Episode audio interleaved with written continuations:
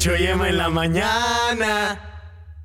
Hola, sean bienvenidos a otro episodio de su podcast favorito del ñoño verso, donde se van a enterar de las noticias y de los chismes más relevantes. Bueno, ahorita no vamos a hablar no? mucho de chismes, ¿no? Este, ¿O pero no? normalmente, en veces, hablamos de, de este tipo de cosas. Ya saben, pues aquí estamos siempre, cada, cada viernes. Cada viernes. Acompañándolos en su En su viernesidad. Justamente, porque somos. Chucho y en la mañana. No, es que no supe cómo meterlo ya. Sí, me di cuenta. Se, se vio muy de a huevo. Me metí en una, en una encrucijada que no supe resolver. En un círculo vicioso de dolor y muerte y destrucción. ¿De qué vamos Eh, a hablar hoy, güey? Pues esta semana, eh, wow, vaya que teníamos un tema, eh, lo teníamos muy bien guardado. Bueno, no es cierto. Eh, surgió ahora que estuvimos medio ausentes. Eh, nos dimos cuenta que había un cierto demográfico de famosos que eh, decidieron darle su vida al ñoño verso de una manera muy particular. Ajá. Sobre todo músicos, porque ha habido de- como de todo, ¿no? O sea, eh, bueno, ha habido actores y músicos. ¿Actores? Ahorita, por ejemplo, uno de los actores que, que está, Ah, bueno. que prestó su, su, su ser al ñoño Sus millones principalmente. este, fue Keanu Reeves Ajá. con un cómic muy cabrón, que se, ese sí está muy cabrón, para que vean, que se llama Ah. Berserker. Está Ah. muy bueno, está muy bueno. Creí que te referías a Seth Rogen. ¿Seth Rogen? Ajá. ¿Por qué Seth Rogen? Seth Rogen con Invincible. Nah, pero Seth Rogen siempre ha sido un tetote, güey. Bueno, pues sí. Eso sí, eso sí. Este, Pero sí, en este caso vamos a hablar de algunos músicos que lo intentaron y no lo lograron. Y otro que. y otro que definitivamente sí le hasta salió donde muy- esté. Muy chido. Órale. Ya saben. Eh, de hecho, este es un callback al episodio número uno de esta temporada. Eh, ¿Recuerdan cuando se la estábamos. eh, bueno, yo personalmente, no sé tú, super mamando a Gerard Way? Sí, es que neta, neta fue. Sí, ojalá, ¿no? No, o sea, Ojalá sí. le llegue este episodio hasta su casa Ojalá. y diga, oh, estos chavos bien, Ay, a ver, vamos a. bien cotorros. Ay, échenle un boleto ahí. para- Uno, mejor para dos, Capital, ¿para qué ¿no? dos? Dos. No, ¿qué tal? Cuatro, cuatro. Cuatro boletos a para los muchachos. Al Colón, el Colona. El Corona. Colona, capital. ¿Sí jalas al Corona con nosotros, Eric? A ver a, huevo. a ver a My Chemical Chemical Romance. Ah, güey, Ah, ve, ve la cara de emoción al huevo. Güey, es que sí. Primero Dios. O si ustedes, si usted, señor, señora, en casita, nos quiere regalar un boleto. Regalar, porque revender. Sí, no, está- revender, luego se pasan de sorbete. No mames, estaba, o sea, como. Estaba checando la reventa de los boletos del Zetangana en Guadalajara. Casi dos mil baros. En general. Pues. ¿Qué hace ese señor? güey? Ah, pues es que pone una mesita y se pone a cantar así chido. Pero es una mesita así como para dos personas nomás y se pone a cenar. Qué guapo es ese también. No sé. O sea, sí, dos, tres, o sea, sí lo veo, digo, está carita, güey. Pero. Luego cuando canta. Eso es la seducción. Pero bueno, no vamos a hablar de eso, güey. Pues él seduce, ¿qué quieres que haga? No, no, está bien, está bien, este. Demasiada mujer, dice él, ¿no? Demasiada mujer. Demasiada mujer. Bueno, ya vamos al tema, güey. Sí, bueno, este, efectivamente vamos a hablar de algunos rockstars principalmente que y- hicieron su incursión en el mundo de los cómics. Creo que nos vamos a detener bastante. Y no lo en- lograron. Nos vamos a detener bastante en el que sí lo logró. Ah, sí, probablemente. Entonces, ¿qué te parece si empezamos con ese güey? ¿Con el que sí lo logró? Ajá. ¿Por qué no empezamos con los que no lo lograron? Ah, pues como quieras. Creo que Este, estaría más cagado y así podemos extendernos más tiempo. Bueno, no sí, tienes razón. Porque si no, sí, tienes razón. Va a ser más fácil. Este. Deja preparo mis notas. Eh, de uno, uh, bueno, uh, ha habido varios. O sea, ya tengo mis notas, güey. Sí las escribí, sí estudié. Te dije que sí estudié. Ok, ah, pues bueno. Pero nomás que necesito Pero te digo, o sea, ha habido varios artistas, güey. Eh, antes que como viejito, a ver, ¿cómo? se A ver, este. Ajá, varios artistas. Sí, varios artistas conocidos del medio, o sea, bastante, bastante famosos, la verdad. Ujú. Que eh, una de dos, o quisieron hacer su álbum conceptual, los álbum- álbumes conceptuales, a- a- cabe recordar, Ajá. Eh, mencionar también que pues son estos álbumes que pues cuentan una historia, ¿no? O sea, con las canciones te van contando una historia ahí, no sé qué. A veces pueden ser como muy literales y te cuentan así de que como ópera rock, un pedo así, como Ujú. Meatloaf o algo así, o como Icy the Earth. O, O- como Kendrick Lamar y sus Oh, historias de- del guero. O muchas otras veces también puede ser nada más como eh, como manera de soundtrack de esta historia. Entonces, este, pues sí.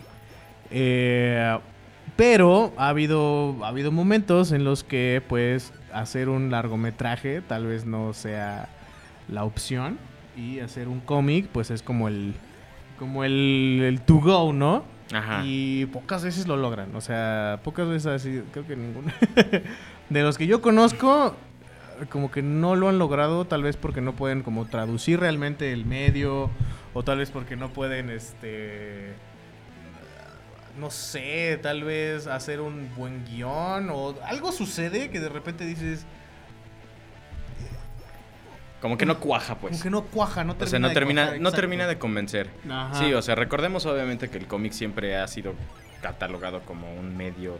eh, siento que está muy infravalorado. Es el Ah, medio ah, superior, puedes ah, hacer todo ahí. eh, o sea, no es que esté infravalorado, perdón. Estaba. Porque antes sí se tenía esta concepción de que eran pues historietas así que leías en tus ratos libres. Pa' que, niños. que sí, exacto, preci- precisamente, ¿no? Para niños, ¿no? Ya después se le fue dando una madurez diferente, un enfoque diferente y, bueno, no necesariamente que se le haya dado, simplemente la gente le empezó a prestar más atención Sí. y se empezaron a dar cuenta de que había cosas muy serias en estos, en estos contenidos, en estas narrativas. Y posteriormente, pues obviamente ya la- los medios masivos empezaron a adueñarse del medio y empezaron a producirlo, empezaron a pues meter su cuchara en todo esto. Ya después volvimos al rectángulo número uno donde literalmente pues, seguimos pensando que son para niños. De hecho, híjole, no sé si mencionarlo, no sé si te acuerdas en una cierta entrevista que nos estaban diciendo, es que los cómics son para niños, que quién sabe qué. Que nos invitaron a hablar. Ah, sí. Pues ya no vamos a mencionar el lugar, pero. Este. ¿Cuándo fue? ¿El año pasado? No, eh, fue este año. Fue este año, ¿no? Fue este año. Sí, fue Eh, principios de año, ¿no? Bueno, No, ya en una época, En el pasado. en una estampa temporal. Ajá. Este, nos invitaron a un. a- Nos invitaron a una plática, güey. Ujú. eh, de cómics. Ya somos autoridad. Sí. Ajá, sí, sí, sí. De hecho, estuvo cagado. Porque este, nos contactaron. eh, gente que, que escucha el programa o escucha, no sé. Si Ojalá que sí. Si usted, señor, es una de esas personas. No es cierto. Este, no, eh. Si dijiste lo que dijiste y dijiste lo que dijiste. estás llevando a cabo, muchas gracias. Si no, No, pero sí nos invitaron a, a- a una. A una plática, era como una exposición, no sé qué, y Ajá. querían que diéramos nuestra, nuestro input en esto, ¿no? Y, Ah. y un- una, una pequeña. No conferencia, pero sí como. una pequeña intervención. Ándale, una pequeña intervención y pues estuvo, estuvo muy cagado porque todo, o sea, ellos estaban exponiendo y estaban diciendo así de que no, pues los cómics son para, para un público infantil y no sé qué, y la chingada y todo el pedo, mayormente y no sé qué. Y nosotros así de, pues ¿cómo ves que no, valedor? ¿Cómo ves que no? Mira, ¿cómo ves que aquí le sacaron los ojos con una? Ay, güey. ¿no? ves que a este le arrancaron las tripas. Y eh, no sé si recuerdas, güey, que la persona que estaba como moderando el asunto, sí les dijo, y por esto ya no les fue bien. este, pero sí. y, Sí, y sí, también sí. porque estaban dando el argumento de que los cómics o los contenidos que salen de los cómics, ya que suelen transmedia, Ah, eh, sí, estaban hablando de se transmedia. agarran de estas tendencias políticas sociales y eso según le da más validez a los cómics y... eh, Pura mamada, o sea, O sea, como que empezaron a divagar al respecto de lo que se tratan los cómics y nosotros llegamos como diciendo, eh, ¿cómo ve que no? Este, ¿Cómo ves que la primera vez que me traumé fue leyendo un cómic? y No viendo, no viendo el aro, güey. O sea, discúlpame, pero no. Un saludo, Andrea. Hablando de saludos, un saludote a Lalo que me anda haciendo la chillona, que no lo saludo desde el primer episodio. Saludos, Lalo, compra playeras. Así. Compra dos. Este, um, Pero sí, eh, playeras de la mañana. Desgraciadamente creo que es este tipo de pensamientos lo que lleva a muchas personas, entre ellos. eh, No creo, porque la verdad, como propuesta, está bien hacer de tu álbum conceptual una historia narrativa a través de un cómic. Siento que es una idea, si bien no lo han hecho muchos, eh, es una idea original, a pesar de que ya hay varios haciéndolo. Sigue siendo algo que no hacen todos en la mayoría, que siento que le da valor. Sin embargo, al no ser historias atra- eh, atractivas, que son este mainstream o simplemente no pegan, pues obviamente no, no, no, no, no resaltan. No Ah. resaltan en el status quo de los cómics, porque no vas a, a un Comic Con y verás- no ves a Gerard Way y le dices, güey, fírmame mi copia de los Killjoys, por favor. O no vas a un concierto de Slipknot y le dices a Cory Taylor, oye, güey, no mames, tu cómic de, Ha- ¿qué? Golden Bones. Está bien chido. House of Golden Bones. Porque nadie piensa que el cómic de Cory Taylor está chido, güey. Exacto.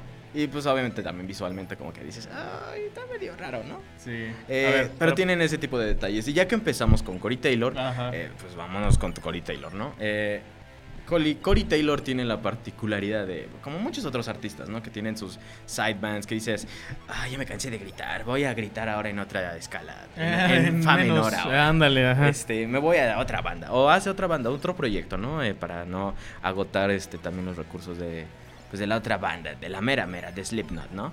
Eh, pues Corey Taylor, cantante de Slipknot, se va. No, no se va, funda No, otra funda, banda, ajá. eh, que se llama Stone Sour. Stone Sour. Gran banda, o sea, Es buena o sea, la neta, la neta es una, es una gran banda. eh, está bastante chido, tiene otra vibra completamente de- diferente de Slipknot. eh, pero también está muy chida. La banda, de hecho, con, con Stone Sour era con Jim Root, el Mm. guitarrista de Slipknot también. Eh, ahorita Jim Root creo que ya no está en el proyecto de Stone Sour, pero sigue con Slipknot, ¿no? Pero, pero es una, es una gran banda, güey. O sea, la Que, verdad por cierto, es que sí qué, está qué chida. gran momento fue. ¿qué- ¿Cómo se llama el, este evento de, de Monterrey donde estuvo Slipknot con los reggaetoneros? La machaca, el El machaca. machaca. Wow. Ya, gran, gran momento. Surrealista. surreal, ¿no? México surrealista. No mames. Ahí el, el- ¿Cómo se llama? El Osuna. ahí. no mames, están hablando de. Suicidio, güey. Grande Cory Taylor, ¿no? sí. Pero pues Cory Taylor. eh, digo, Cory Taylor no es. No es nuevo No. saber que Cory Taylor es un ñoño. Claro. O sea, Cory Taylor le maman los cómics, le maman los videojuegos, le maman las películas. De, de hecho, creo que también le, le gustan los juegos de rol, así de que. Como D&D. Tipo DD y ese desmadre. O sea, o sea, Cory Taylor sí es un tetazo. O sea, si nos damos cuenta, realmente los artistas a los que hemos vanagloriado durante tantos años, pues está chido así de contactarlos. Oye, güey, ¿quieres jugar D&D conmigo? Te prometo que voy a ser el... eh, ¿Cómo se llama? El ¿Bardo? El, el bardo, güey. Tú sé lo que quieras. Los bardos. Este, pero sí, güey, o sea, o sea, Cory Taylor eh, sí a- abiertamente se ha, se ha, Abiertamente.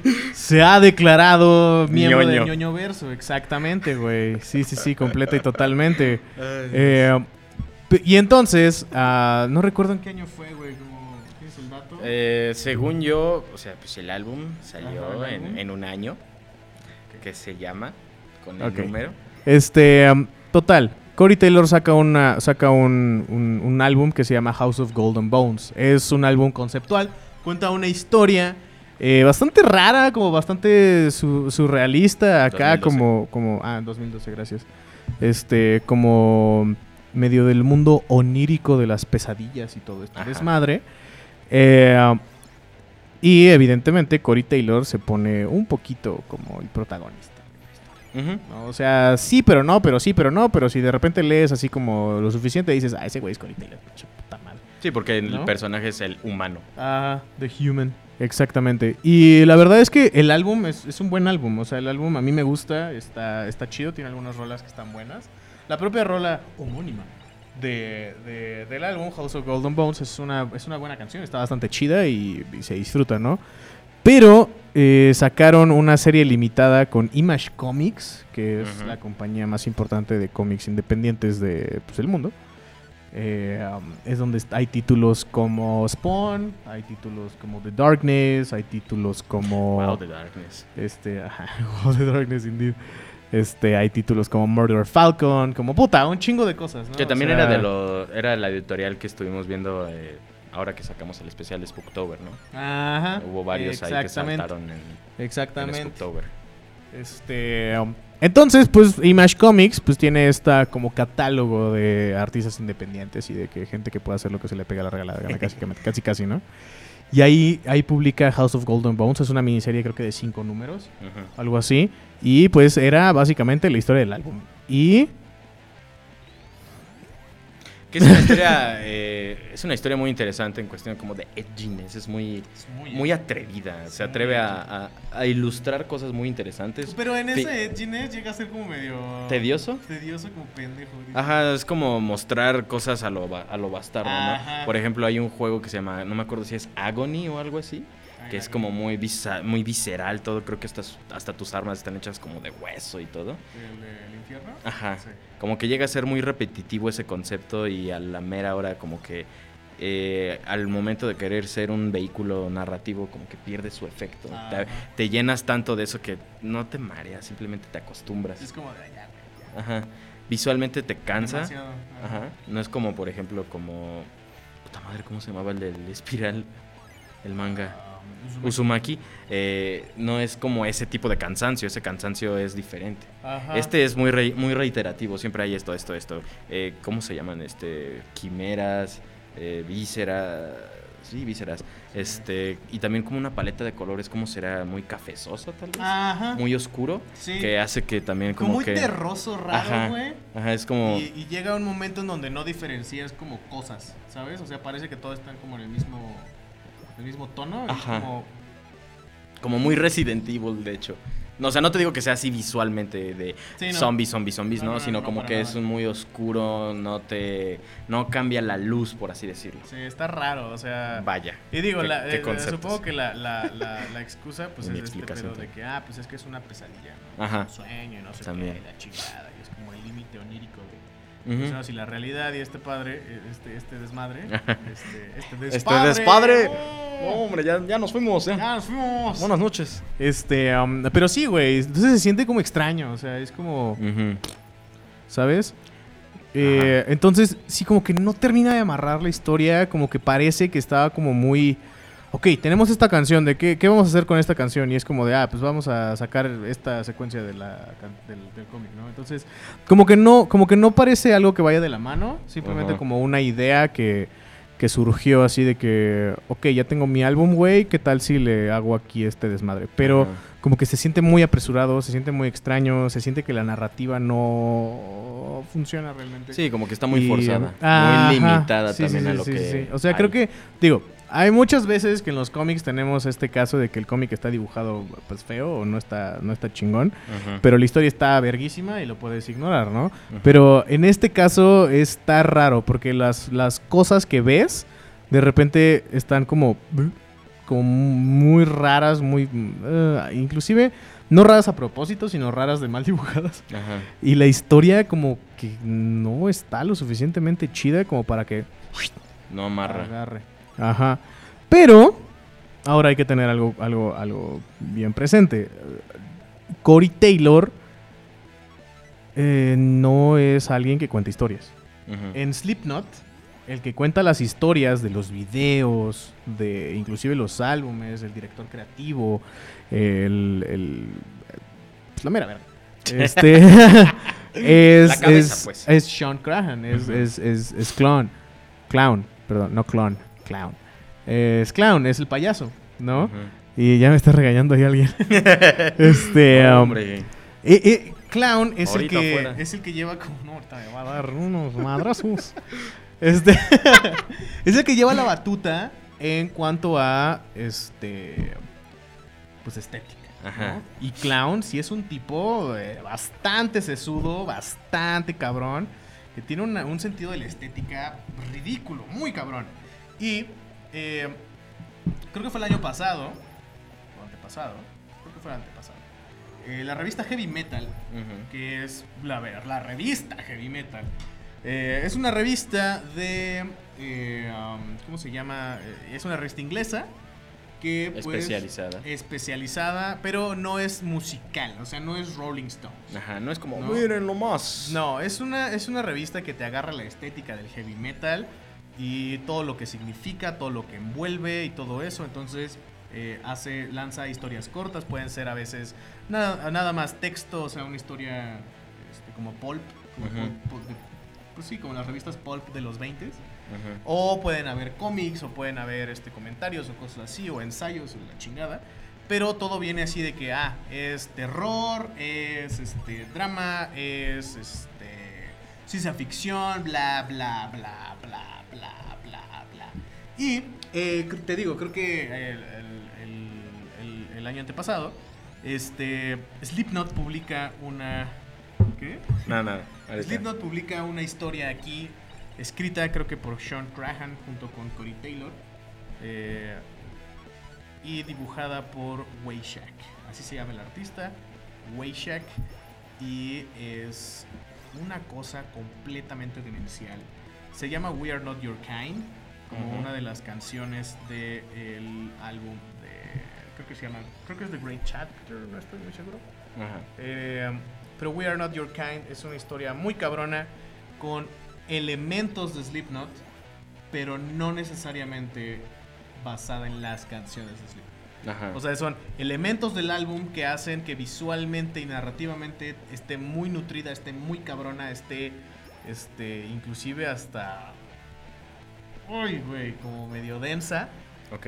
pero no es no es el álbum hecho hecho ilustración, Sí. ¿sabes? Sino es la vibra del álbum, lo que quiere comunicar el álbum, lo que te quiere contar el álbum está está desplegado en esta en esta serie de ilustraciones y está cabrona, güey. Entonces está cabrona. Es la historia de un chavo que eh, de repente eh, se va a una peda con sus compas, sufre un accidente, todos se mueren, su morra también se muere.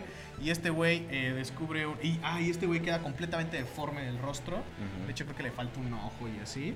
Y se pone la, la máscara de Corey Taylor en ese entonces. Y empieza a buscar cómo regresar en el tiempo para poder salvar a sus amigos eh, de, del- de su destino, vaya, de su, de su tragedia. Y en esto, pues entra como una biblioteca donde hay como escrita la historia de todos y no sé qué, la chingada y todo este pedo. Y la biblioteca está increíble porque hay elementos de los diferentes álbumes de Slipknot. ¿no? Ok. Y se encuentra con diferentes elementos que te cuentan Slipknot y que si eres eh, fan de la banda vas a decir, no mames, esta es la morra de Vermilion. Ah, no mames, esta es la habitación de Before I Forget. Ah, no mames, esta es tal cosa, esta es tal cosa, esta es tal, esta es tal, esta es la máscara, esta es bla, bla, bla, bla. Ujú. ¿no? Que son apoyos visuales muy cabrones que te están diciendo, ah, estamos en un mundo eh, basado en, eh, en la banda, pero es algo completamente diferente. Y se Ujú. disfruta cabrón. Es muy cortita, o sea, son que 10 páginas, un pedo así, Ok. pero está pasada de verga. Y se queda en continuará. Se Ok. queda en continuará para una posible secuela que no necesita porque deja un final abierto muy pasado de lanza. Eh, pero es como un. "Pues, si lo dejamos para que vean que sí sabemos. de verga, güey. Entonces, eh, te digo, como hay, como hay cosas malas, de repente hay cosas buenas que teniendo, o sea, o hay cosas que de repente teniendo una, una directriz correcta o un apoyo correcto de alguien que sí le sabe, pues dices, no mames, güey, Sí, claro. este sí está muy pasado de lanza, ¿no? Ujú. No así como en el siguiente. Eh, el siguiente bueno. ejemplar de nuestra no lista. Exacto. eh, nuevamente, son- no, no hablamos mucho de listas por aquí. Sí, aquí no hay listas, aquí no hay tops. No hay preferidos. Sí, no, Pero si tuviéramos que hablar de preferidos. Este no está.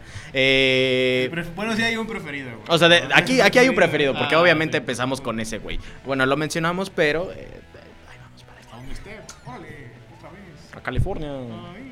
Ay. No, el siguiente. el- la siguiente en nuestra no lista es Light, que es una banda eh, canadiense, una si mal no recuerdo. Ajá, pero pues tiene banda, canta y tocan en conciertos. O sea, no nada más es ella. No, sé, no, no es como Light Yagami, ¿no? No es como. Raito Yagamides. No llegó así como de, hola, me llamo Light y vengo a cantarles una canción bien romántica. Nada, este, es una banda canadiense y lo que, pues, lo que estábamos mencionando, ¿no? Normalmente es, eh, es una tendencia que por lo menos no ha sido rescatada como una buena estrategia. Sacó un álbum eh, que se llama Skin and Earth. Skin and Earth. Y eh, pues obviamente acompaña su álbum. No sé qué habrá consumido antes de, de decir, ¿sabes qué? Me parece una excelente idea hacer un cómic de acompañamiento. Pero aparte ella es la ilustradora. Exacto. Y no ilustra tan bonito. No. Canta ¿Qué? más bonito de lo que ilustra. Exacto, Lights, sí. Porque Lights, no sé si la llegaste a escuchar como cuando estaba en su... En su peak, en no. Su peak, en su Jamás. peak, ¿no? Eh, pues era de esta, era como de este boom de bandas emo de 2008. Tiene una rolita muy chida con, con, eh, con Bring Me the Horizon del álbum de Suicide Season. Este. álbum de culto, ¿eh? Álbum de culto, chavos. Eh, sí, tiene una rolita. No me acuerdo cómo se llama. Ah, pues yo creo que es en Suicide Season, güey. Ah, En la canción de Suicide Season, creo, creo que tiene ahí una canción con lights. ahorita lo comprobamos. Este, ahorita volvemos con el poder de la eh, Suicide Squad, dices, no. Supercarretera de la información. Este. Eh, um, pero sí, güey. eh, um, y pues, de hecho, traía pues esta vibra así como. Como. Como la escena sin. Eh, un poquito más enfocada a niñas y todo este pedo. No había Ajá. tanto. No había tanta violencia en sus canciones y tanto. Ni nada de eso. Eh, um, pero estaba eh, relativamente chido, güey. De hecho, ella está casada, creo que con el cantante de Bless the Fall.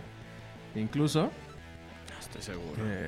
Creo, güey. No estoy muy seguro, pero. Según yo sí. O sea, está, cansada, está casada con uno de esos emos. Este. um, pero sí, güey. Y Lights, pues siempre ha tenido como este rollo de. De intentar contar historias así como medio romanticonas en sus, en sus, en sus canciones y no sé qué. Y la madre, y cuando se avienta Skin and Earth. El álbum también está chingón, güey. O sea, el álbum está chido, está bonito, está, digo, entiendes que trae una, una, una, una historia de fondo y no sé qué, y la madre. Este. um, pero de nuevo el cómic no amarra, no termina de amarrar. Y el cómic tenía cosas bien chingonas. Tiene una Este, canción con Skrillex en este álbum. Sí, tiene una canción con Skrillex en el, en el. Es que es un álbum aparte. Tiene las tripas verdes. Este, en vez de rojas. Eh, gran álbum, güey. Pero sí, güey. De hecho, te, eh, te digo, de nuevo, la publica Image Comics. Y.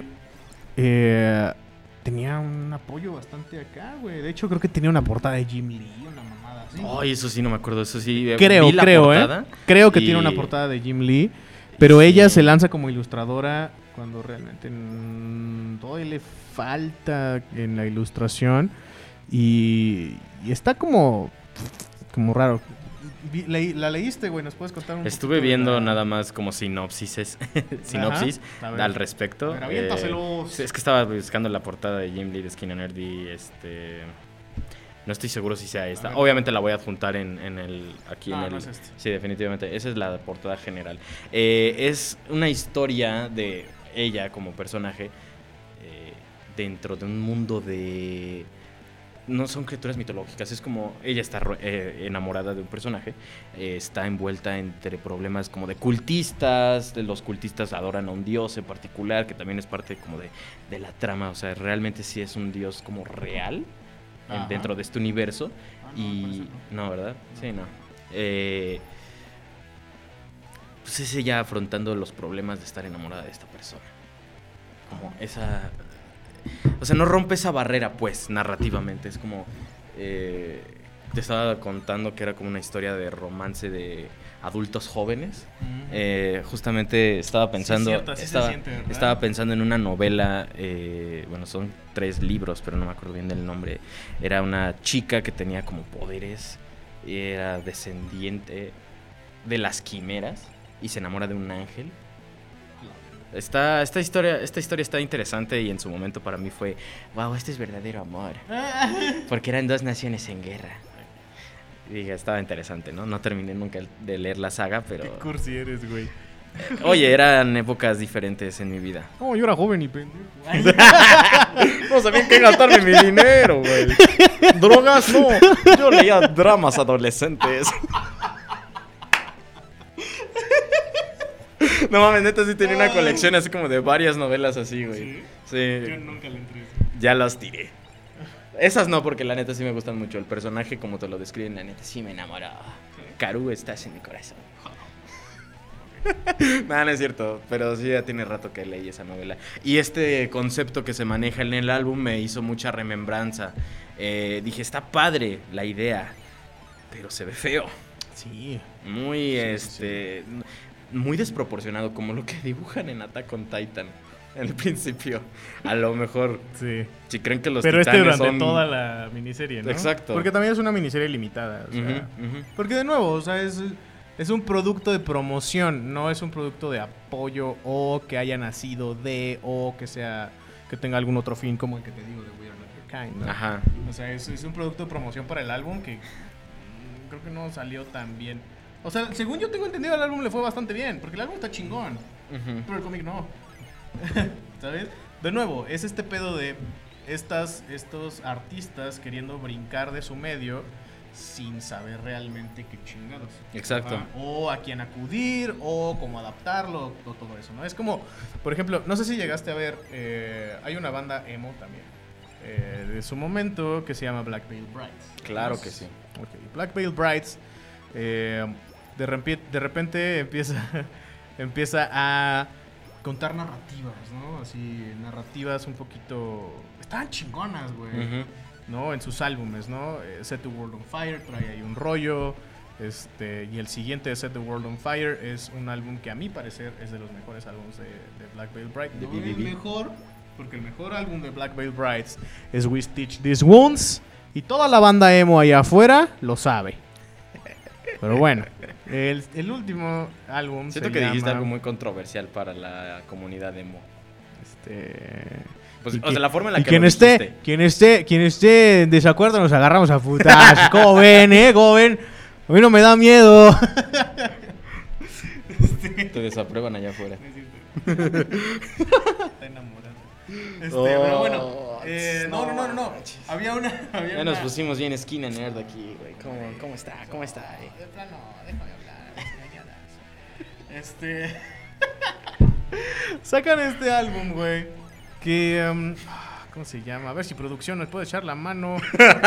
Eh, es este álbum que tiene como una efigie negra gigantesca con los cuernos.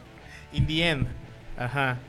In the end. na, na, na, na. Verguísima. Verguísima el álbum. Puta, no mames. Ok. Verguísima. Bueno, muy chingón. Y ellos traían un rollo así de que, no, pues es un pinche postapocalipsis, güey. y Está el desierto y hay un culto y no sé qué, y la verga. Y cuando lo dejas como en el misterio del álbum, güey, funciona. Claro. ¿no?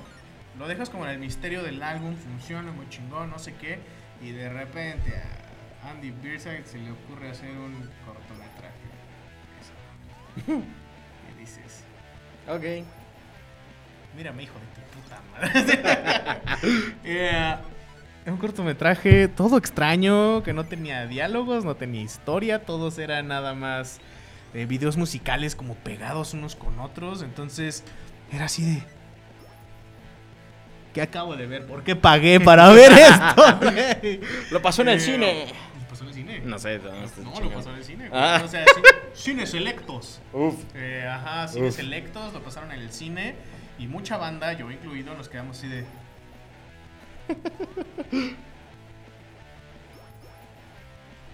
Fueron 20 minutos, culero. O sea, ¿sabes? Como el intro de, de- ¿Cómo se llama la película? ¿De De. qué? Puta madre, se me olvidó la película, güey. Pixar, el Día de los Muertos. Ah, sí. Ah, el corto de... El corto de de Frozen. No, mames, Verga. Sí, es cierto. Yo estaba así de, ¿qué nos metimos a ver? Pero sí, güey, o sea, es un, ok, está chido cuando tienes una directriz, cuando, cuando sabes qué pedo con tu medio, porque tu medio está verguísima y eres un profesional en tu medio, güey. Claro. Pero si le brincas a otro que no le sabes realmente y te sientes don vergas y le quieres meter ahí así como, ah, sí, vamos a hacer acá, no sé qué, y la chingada, de repente es como, tal vez necesites apoyo. O sea, para hacer las cosas, ¿no? No sí, que. Sí, sí, sí, es como de tal vez. Tal vez deberías acudir a alguien que le sabe a este pedo, Ajá. ¿sabes? Y digo, yo estoy consciente de que no. Yo hubiera ido con no- Rob Zombie. Rob Zombie. Damn. Este, no, pues, o sea, le- les, le- como que no les sabes tan chido. que de repente la- el cortometraje de, de, de esta madre de Black Veil Brides, de repente flopeó bien cabrón. Y fue de. Ups. Ups, tal vez no debimos hacerlo. Tal vez ya no tendrá secuela. Porque lo deja abierto, deja un final abierto, pero una secuela, ¿no? Entonces, ¿sabes? Eh, pero sí, y uno de los últimos, antes de brincar, a nuestro amo y señor, y, y hasta donde esté rey de los emos, güey. Este, um, Darkly Darkly Venus Aversa de Cradle of Filth. Cradle of Filth es una banda de black metal eh, gótico, muy cabrona. A mí me gustaba mucho de morro. Eh, yo era ese, ese niño extraño que decía, "Me maman los vampiros y los hombres lobo, güey. Todo ese pedo victoriano y la chingada. Y así. Iba disfrazada a la escuela, así como Casi, pinche casi. némesis, así. Casi, casi. Mira nomás, mira Eh, nomás. No, pues de... Las fotos de este güey en secundaria valen como 500 mil pesos en eBay. Ahí se las paso luego. No. Es de... Joyas. no, no lo sé. Este, pero verga. Mm. Eh, no, güey, haz de cuenta que pues es una banda que tiene varios álbumes conceptuales. O sea, Ujú. varios álbumes conceptuales muy buenos, porque Danny Field es un gran contador de historias. O sea, sí le sabe. Ese güey, sí dices, no mames, está muy cabrón, güey. Ese pedo está muy chido, está divertido, está intenso, porque evidentemente pues, le gusta el terror y le mama Lovecraft y todas estas cosas góticas y no sé qué, ¿no? Se nota nomás. Ajá, sí, sí, sí. Y en sus canciones, pues se ve, güey, esta narrativa como. Como. ah, como, como Dark Ages, acá, medio poeta, este, victoriana, vampiros. Este. Ese tipo de mamadas. ¿no? Sacan un álbum. eh, bueno, hay un álbum muy chido, muy, muy chingón. eh, que ahorita no me acuerdo cómo se llama. No era el de Ma- Male- Maleus.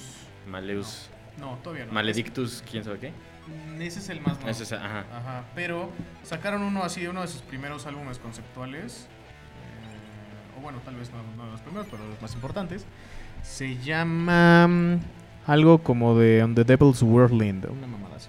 El punto es que ese álbum trata de eh, un valedor que se enamora de Juana de Arco, Ajá. ¿no? Se enamora de Juana de Arco y, de Juana de Arco. y sí. Y se intenta intenta regresarle a la vida y no sé qué y hacer un trato con el diablo y la chingada y no sé qué y bla bla bla. bla. Una historia de amor súper trágica. ¿No? Impresionante la, La historia. la historia. O sea, muy bonita, de verdad, de verdad muy bonita. Cantada con gritos y guitarrazos y doble bombo y la chingada, pero muy bonita, güey. O sea, realmente muy chingona. Le sale el, el- el- el desmadre, le sale el desmadre. a, Ujú. lo- a la banda gótica dicen, nah, mam, this is my shit, güey. O sea, la banda gótica dice, "Yeah, güey, dame más". Así. Y Danny Field dice, ¿quieren más, perrino? Órale. Y saca una madre que es mi álbum favorito de Gravelfield. Darkly, Darkly Venus Aversa. Eh, una historia hermosa también de amor, también medio vampírica acá, donde una mujer, una monja, eh, victoriana, güey, eh, se convierte en la encarnación terrenal de Lilith, ¿no? Y para... Para que, Li- o sea, la posee la pinche Lilith, ¿no? Y empieza así a hacer un cagadero y no sé qué. claro. Y para que Lilith nazca en el, en el, en el mundo, en el mundo tierra, mortal, en- tiene que tener relaciones con un soldado de Dios. Entonces tiene relaciones con un soldado cruzado. De las cruzadas que cae ahí al, al convento y lo seduce y no sé qué. Y, y primero llega como herido este güey, así, oh, denme santuario. Y la verga, y Ajá. pues le echan la mano y no sé qué. Y esta mujer que se llama Victoria, este, Claro que sí. um, pues como que le ¡Saludo a Vicky! ¡Un saludo a Vicky! ¡Un saludote allá! Hasta el aire Hasta San vuelta". Juan del Río. Este, um, sí, un saludote a Vicky. No te enamores Eh, de ningún soldado de Dios. No, por favor, no vaya a ser. Eh, pues total, seduce a este güey y parchan en un cementerio. Y acto seguido, pángatelas. La Fin morra se transforma en Lilith, vale verga, se come al papa y invoca el fin del universo y del mundo y de todo lo conocido. Y pángatelas. Ah, es como Outlast 2. Ándale. ajá. Y pues este, este güey, el, el- el- el soldado este, sigue enamorada de la morra, ¿no? Y le dice, ah, pues, regresa conmigo, chiquis triquis, este, es que te sientes mal, te duele algo. te llevo por unas alitas o algo así, ¿no? Y la morra le dice, pues no, papito, verga y lo mata. Porque ya no es Victoria, ya es Lilith. ¿no? Sí, claro. Entonces, una historia poca madre, güey. Contada en no sé cuántas canciones. Creo que son 14, 16. Una... Es un álbum bastante largo, güey. Es un álbum bastante largo, bastante cabrón. Tiene un arte muy bonito eh, en el álbum como tal. Y Danny Field sacó una, una historia, una dibujada de Darkly Darkly Venusa Versa, dibujada por un artista erótico de terror eh, que se llama Tim Vigil. Tim, Tim Vigil tiene varios cómics, eh, pues sí, como de... como De ese estilo. Como de ese estilo. Así, eh, es que estoy intentando recordar alguna, algún Como Vampirella, güey.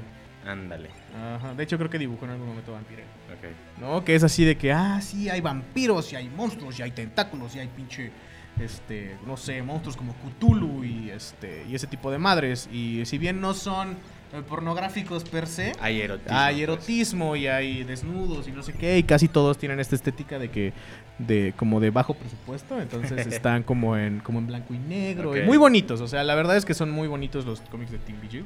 Vale. El arte, el arte creo que vale mucho la pena, está muy padre. Entonces se, se lanza Darkly Darkly Venus Aversa bajo otro nombre que no recuerdo cómo se llama. Maledictus, quién sabe qué. No, ese es el nuevo. Ahorita te Ah, platico. ay. Ahorita te platico de esa madre. Me estás tendiendo una trampa. Sí, sobre más me estás haciendo ver como un idiota. este, em, perdón. Y pues lo sacan, güey, pero en primera Ajá, el acceso a esa madre era un pedo, ajá, porque eh, tenías que pagar el acceso para ver el, el preview ajá. y después pagar para que te llegara tu libro. Ok, Era Un libro así súper carísimo de París y no sé qué y no Como sé el National Anthem. Eh, Sí, sí, sí, sí, está muy caro el National Anthem. Pero sí, güey, ese pedo, ¿no? Y, y- y- y al final eh, era tan era tanto pedo conseguir el, el libro de, de Darkly Darkly Venus Aversa que cuando lo conseguías de repente te dabas cuenta que la historia estaba mejor contada en las canciones que En en, el- el papel. Y era así como... Verga, güey. Tanto, tanto pedo para cagar Tanto pedo, exacto. O sea, era así como de verga, güey. Le invertí una lana, porque sí era invertirle una lana, güey. Y así, porque la edición a huevo tenía que ser la, la verguísima. Este, es como de, puta, ya le invertí una lana a esta madre. Eh, le invertí otra lana para ver también el puto preview, que eran como siete páginas nada más. Eh, para que me llegara. Y decías, bueno. Era un cómic muy cortito para una historia tan larga. Si te estoy diciendo que eran como 14, 15 canciones, un pedo así. Del tamaño de canciones de Cradle of Filth, que son largas, eh, metido en un cómic de qué, 40 páginas, una madre así. Dices, no mames. Sí, pero normalmente por cuánto más o menos así en pesos mexicanos. Como unos como en- mil, mil quinientos. Sí, esperarías más o menos un producto como de 200 páginas. Sí, no mames. O sea, por lo menos un libro, güey. O sea, Ujú. Por lo menos un libro, ¿no? Entonces, pues sí, güey. Y al parecer, Danny Field también es un ñoño. Danny Field también Parece es un ser, ¿no? Pues sí, güey, porque a fin de cuentas, pues es, es, es- es un ñoño gótico, ¿no? Entonces, Claro. todos los vatos que les gusten los vampiros son tetos. Entonces, este. No son sí, sí, edgy, son tetos de una sabe, manera diferente. Si te gustan los vampiros y los hombres lobos, tengo noticias para ti. O sea, you are a nerd. Entonces, este, pues, ¿porque sabes dónde vampiros hombres lobos? En Dungeons and Dragons. Ah, yo creo que la fantasía de mi cabeza. Ah, también. Pero Este, sí. pero sí, güey. Y pues al parecer Danny. Field dijo, hay que intentarlo otra vez. Y sacó el Maleus Maledictus, no sé qué verga, todo. el- Maledictus a, a esa mamada. a Ethereum, algo así. Ajá, que también sacó un álbum y no sé qué, y ahorita también sacó un cómic. Pero bajo una editorial súper independiente que hace puras cosas de ese estilo. Así, independiente nivel, creo que solo está en, en, en UK. Ok, Y así es como, bueno. Gracias. no, pues muchas gracias, pero no gracias, señor Don Fields.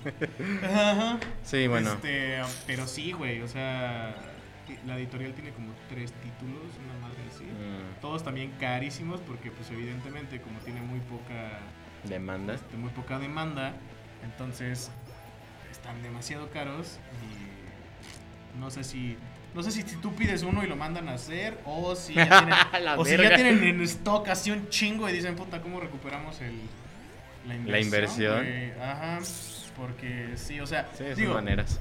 Danny, digo, Cradle of Filth es una banda bastante popular en el nicho este, gótico culón. Este. Pero no sé si sea el suficiente, güey, como para mantener una editorial así, güey. ¿Sabes? No mames. ¿Has visto? madre. ¿Has visto? Los de Grafit, sus ojos Sí, como- Tienen picos de todas partes. oh, bueno, sí, pero culones. Bien caje. Pues, pero culones. No sé. O sea, sí. eh, Mm, magnífico. Bueno, si lo aprietas lo suficiente se verá grande. Es el chiste de los leggings. ok. ¿Qué otro cómic de, de autores así, güey? Um, la verdad no recuerdo ninguno ahorita. O sea, más allá de los artistas que teníamos preparados, que eran estos tres. Y obviamente, del otro hablamos aparte. Kiss Kiss. Pero no fue tan grande o tan popular. Pero estuvo verguísima. Ese sí. Ese sí. Ese sí. Es un cómic de una banda que. ¿Qué podrá ser el primero? O sea, podremos hablar de pioneros ahora que estamos mencionando este este contenido en particular, transmedia, vez. ¿serán? Tal vez porque, digo, ya Digo, hablamos un poquito de lo malo. Este, nos vamos a la- de lo que no a salió. la creme de la creme. vamos con la crema de la crema.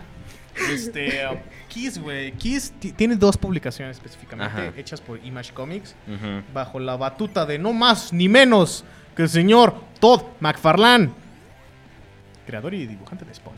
Sí. Mi señor. Bueno, ahorita ya no tanto. Pero En su momento lo fue. en su momento, cuando yo estaba morrito y me mamaba ese pedo, este, digo, todavía me mama Spawn, Spawn es mi superhéroe favorito, pero ya ahora veo la, la narrativa de Todd McFarlane y es como de, ok, tal vez yo podría ser el Te estoy retando, Todd, dame dinero. Vamos a hacer Este, un celebrity este fight cage, ajá, perdón, este deathmatch. Va a estar Chucho en una esquina y pinche Todd McFarlane en otra así, jactándose de su popularidad. Una capa, güey, así Ajá. Y tú así con tu carita así Yo- y lo vas a matar con, Yo hago el fear. con tus poderes de Fear, güey. Digo, para quien no ha leído Fear, Fear está fuertemente inspirado visualmente en Spawn. Pero siento que el fear le podría ganar a Spawn. sí. Chan, chan. Bueno. Este, Después de estar este comentario, este comentario tan atrevido, Este, sí, güey. Kiss tiene dos publicaciones. Una creo que se llama Destroyer. Y el otro, que en lo personal creo que es el más chido. Visualmente, narrativamente, tiene una. Es, narrativamente es casi casi una mitología, güey. O sea, es una. Es un pedo. eh, te ponen a los, a los, a los cinco keys como. No, cuatro. A los cuatro keys como si fueran dioses cósmicos. De, Ajá. de balance eterno, bien cabrón. Este, se llama Psycho Circus.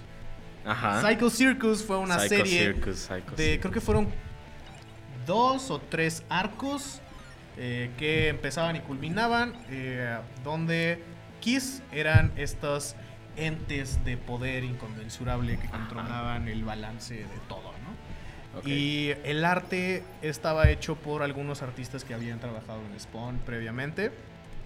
Eh, uno de ellos, creo que Greg Capulo, y otro un mexicano que hacía cosas como muy torcidas, muy raras, que no me acuerdo cómo se llama, güey. Aquí va a aparecer el nombre. Justo ahí. Ok. Este, pero Sí, Psycho. Circus, güey. Psycho Circus era, bueno, una de las, de las historias más chingonas que, que yo recuerdo es que eh, era un, un, un güey de repente estaba en un circo y este circo estaba como embrujado y no sé qué, la verga, y, y como que se empezaba a hacer malo y empezaba como a consumir las almas de la gente que iba al circo y no sé qué, la chingada. El punto es que empezó a hacer un desmadre y empezó a como a como a comerse la vida de la tierra y los únicos que podían detenerlo era pues el presagio de la destrucción, en este caso The Destroyer, Ángel Medina. Ángel Medina. Ángel Medina es el artista de esa madre. Eh, The Destroyer, Kiss, güey. Y los ponían así como el presagio de la destrucción y el balance, y no sé qué. Decían así de que no, pues aquí está Starman, no sé qué, la chingada, y salía pinche Starman así con su estrella brillando, el pelo en pecho. Pinche Bueno. des- Desmadre galáctico atrás, güey. Luego el señor de las bestias, y estaba acá este güey montado sobre una pantera, y no sé qué. Y así, luego estaba el otro que no me acuerdo cómo se llama, el de la galaxia. eh, también así, saliendo de una puta galaxia, ¿no? Así como, como, un dios, güey. Sí, sí, sí. Y al final, pues, el mero mero Gene Simmons, el señor del abismo, estaba en un trono de fuego. Ah, el otro es The Cat. Ajá. Bueno, sí. Pero le Gene dicen Simmons. Sí. Este, en un trono El de señor fuego rodeado de demonios, este, bañado en sangre, la chingada. Súper dramático, güey. Así Sí, claro. Muy cabrón, así. Pues siendo Gene Simmons obviamente. Ajá, con el bajo aquí, así, no, vale, hijo de puta madre. ¿No? este, y eran, y eran, y eran, eh, pues imágenes súper impactantes, güey. Era a principios de los 2000, entonces todo estaba como muy Ujú. torcido y todo quería que se viera como muy acá y como muy intenso y todo el pedo y como muy edgy. Pero siento que este, este cómic de, de, de, de Kiss, a pesar de ser bastante absurdo, era muy divertido, güey. Era muy divertido. No tenía relación con las rolas, tenía más relación con la mitología detrás de cómo se veían ellos. Y hacía cosas increíbles. Había otra historia que eran lo- los personajes de Kiss eran este, como personajes de secundarios, en donde eh, era un viaje de un samurái para rescatar a su amada y los, los Kiss eran como Los Kiss. los Kiss eran como guardianes de puertas, ¿no? Como, como el guardián del el guardián del puente, ¿no? Que es un, es un mito japonés, ¿no? En donde pues este güey tenía que luchar contra ellos, pero al, al mismo tiempo tenía que luchar contra él mismo. No es un pedo así, güey. De crecimiento Ajá, personal. Muy bonito, güey, muy chingón. Digo, la serie fue una serie limitada, muy corta, pero fue bastante exitosa, estuvo bastante verga. Y la verdad es que, de nuevo, como no era un producto de eh, publicidad para algo, porque el pinche álbum había salido en los 80s, güey. Este, entonces pegó bastante, estaba bien bonito, el arte estaba bien padre. Y Kiss, como es la banda que tiene más chingaderas, básicamente. este, pues hay de todo, güey, hasta condones y dildos de Kiss, güey. Creo que ataúdes de Kiss. Sí, oficiales, así. Sí, sí, que, claro. Ah, a mi papá le gustaba mucho el Kiss. Ay, mira, lo que tengo para ti. No dices, "Ah, ataúd verga". para cuando te mueras. sí, güey. Sí, sí, sí. O sea, o sea, Kiss es la banda, la verdad es la banda que tiene más chingaderas. Más mercado, O sea, merchandising. más merch. Ajá. O sea, toda la merch había de por haber. Si se te ocurre, Kiss ya lo tiene. A ver. ¿No? Entonces, este. Pues estaba bastante chido, güey. ¿No? Entonces, estuvo Ay, bastante no. padre. Y, y, y eso, eso es una de, Pero las, de los. De los. Pues vaya. ¿Sabes qué? Me, me pusiste un desafío en la cabeza y lo voy a llevar a cabo. Ok, adelante. Pues es una de las. Es uno de los. de los como. como éxitos de estas bandas intentando hacer. O artistas musicales intentando hacer covers. ¿No? Eh, pero. ¿Lo estás buscando? Cristo Dios Santísimo en el cielo. Con el internet de la CJV. Manuel, no, por favor. Este, pero sí, güey. Y pues el exponente más importante de. Me estoy rascando la pata. Este, el exponente más importante de estos. De este como pequeño. ah, vaya, grupo de bandas o, o músicos que intentan hacer cómics. Pues es el señor Gerardo Caminos. Gerardo Caminos. Gerardo Caminos. Luego lo Gerardo busco. Caminos. Pero por el momento no lo he encontrado, así que hay, hay un gran loophole. Ok. Este, en tu. Bueno, seguramente habrá. Vamos a Estoy ver, seguro que va a haber. Gerardo Caminos, Gerard Way, el frontman de la. El banda- headliner de este, el de este episodio. Ajá, el frontman de la banda. Corona, de. de la banda. Una de las bandas emo más importantes del mundo. El romance químico. El romance químico. Una de las más bonitas. Eh, la mera mera. Mero mole. Entonces, Gerard Way es un morro que. Ya no está bueno, morro, ya está- ya está viejo, Ya, ya. está betarrón, pero sigue siendo un rockstar. Exacto. Este, no, pues es un güey que desde morro también le gustaban los cómics. Él trabajaba en una tienda de cómics, se metió a estudiar arte para hacer cómics, este, junto con su hermano, eh, según dice la Otro leyenda, güey. O el otro güey. este, según dice la leyenda, y pues formaron la Chemical Romance y este güey nunca abandonó el sueño. ¿no? Entonces, un sueño bastante cabrón que, pues, eh, mientras este güey estaba en la Chemical Romance, pues estaba, se estaba cocinando, güey, y se estaba produciendo y ya había tratos con una de las compañías de cómics también más importantes del mundo independiente, Dark Horse. Se estaba haciendo la mera mera academia. De la sombrilla. Ah. Yo dije sombrilla. Umbrella Academy, güey. Exactamente. Umbrella Academy sale cuando terminan de grabar Three Cheers for Sweet Revenge, uno de los álbumes emo más cabrones de la vida, o por lo menos para mí.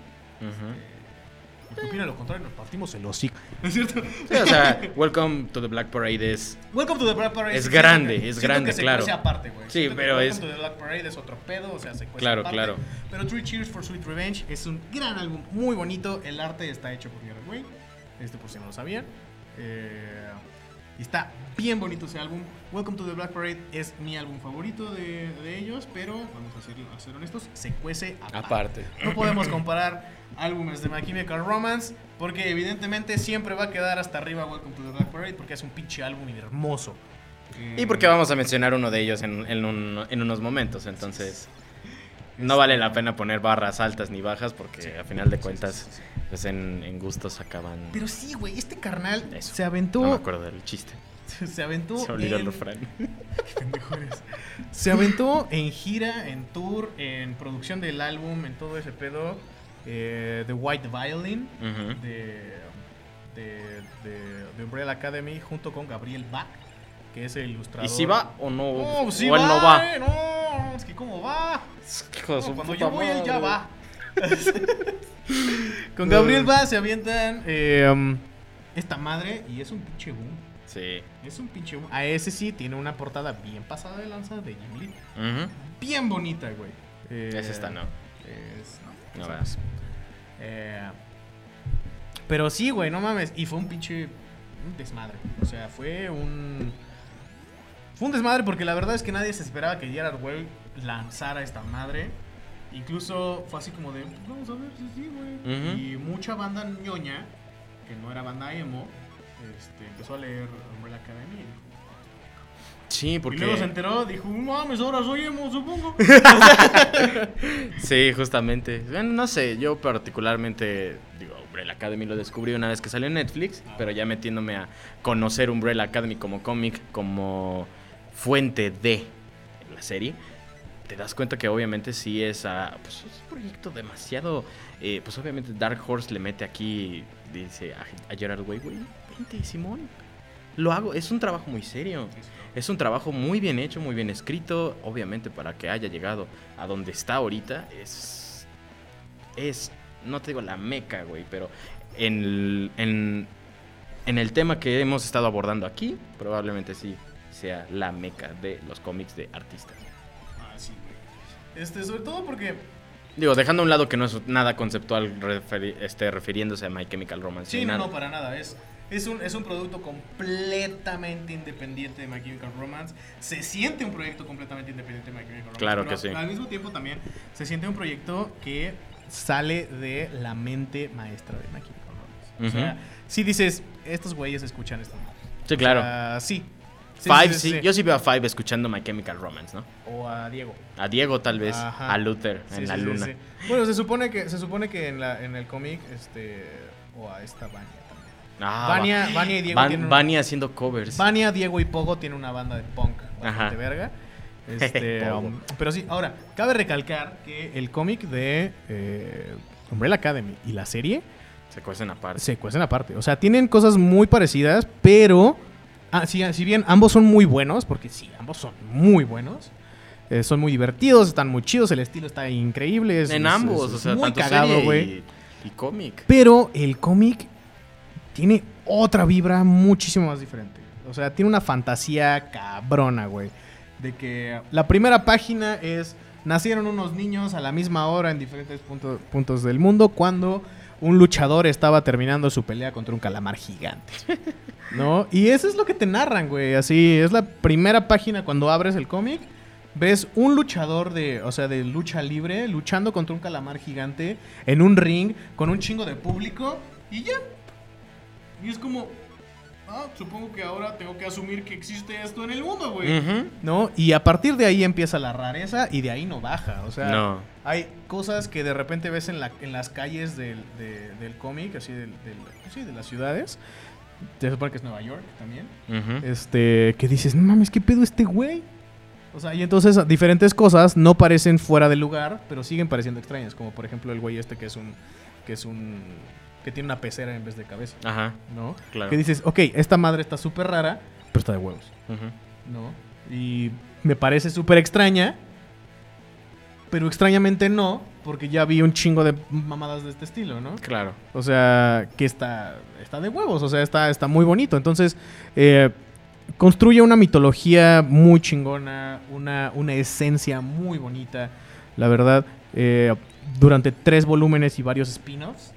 Ujú. Eh, que este pedo, si bien, eh, pues ya tiene que más de 10 años. No, 11, 11 años. Este, no es cierto. O sea, de que se escribió cuando terminó, son 11 años. Entonces se terminó en 2018. Súmale 4 años más. 15.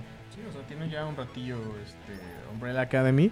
Pero está chistoso, güey, porque normalmente esos, o sea, no, digo, es una serie que, que debió de haber terminado como en tal vez cuatro años. Entonces tiene ahí como un, tiene ahí como un, este, como un cariño, como un, ah, vamos a esperarnos para hacer algo chingón. Tiene un cuidado, güey.